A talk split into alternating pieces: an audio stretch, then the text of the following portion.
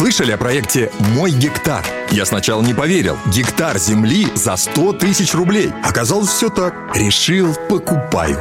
10 тысяч квадратных метров. Можно хоть дом строить, хоть усадьбу. Районы экологически чистые. Транспортная доступность круглогодичная. А теперь представьте, как такому подарку ваши родные обрадуются. Время жить на своей земле. Выбирай свой гектар на сайте мойгектар.ру. Гектар земли каждому россиянину. Говорит полковник. Нет вопроса, на который не знает ответа Виктор Баранец.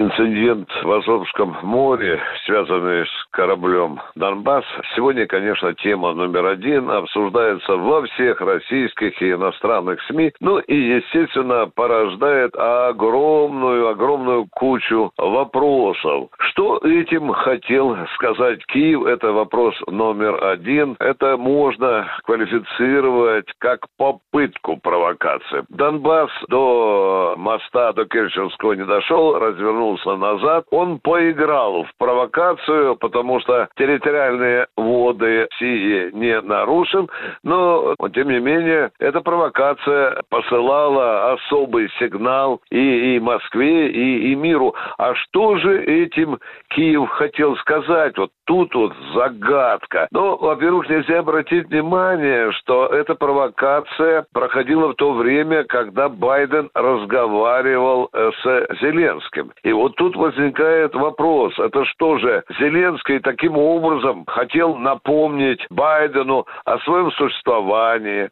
о том, что Азовское море до сих пор, э, граница в Азовском море не установлена между Россией и Украиной. Э, странно, все это выглядит. Тем более, если уж хотел бы Зеленский учинить провокацию, то он должен был со своим Донбассом идти дальше, а он, видите, драпанул, просто поиграл, на нервах у россиян, ушел обратно, по-моему, в Мариуполь. Это можно, конечно, читать как сигнал Байдену Зеленского напоминание существующей проблемы э, в российско-украинских отношениях. С другой стороны, возникает и еще одна догадка. А знал ли вообще о походе вот этом провокационном Донбасса Зеленского? Здесь возникает вопрос, э, потому что получается, что если Зеленский дал команду именно вот так, на такой поход Донбасса, то он, естественно, делал его составной частью своих переговоров с Байденом.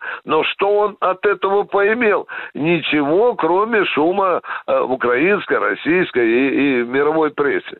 Да и как тут не подумать о другом, что сам себе хотел нагадить, но если уж хотел, так тогда даже было вроде бы по логике вещей до конца, а тут он просто, он просто всполошил Азовское море, э, всполошил и, и нашу пограничную службу, и авиацию Черноморского флота, и береговая оборона у нас была приведена в полную э, боевую готовность. И что же, что же в сухом остатке? А в сухом остатке, пожалуй, то, что все-таки помощники Байдена, видимо, дали понять Зеленскому, что мальчик так не надо больше делать. Мы же ведем с тобой серьезные разговоры, а ты тут устраиваешь нагнетание, нагнетание ситуации, когда Байден, ну, совершенно очевидно, мы теперь уже знаем, в разговоре с Путиным обещал поговорить серьезно с этим мальчиком по фамилии Зеленский. Виктор Баранец, радио «Комсомольская правда», Москва.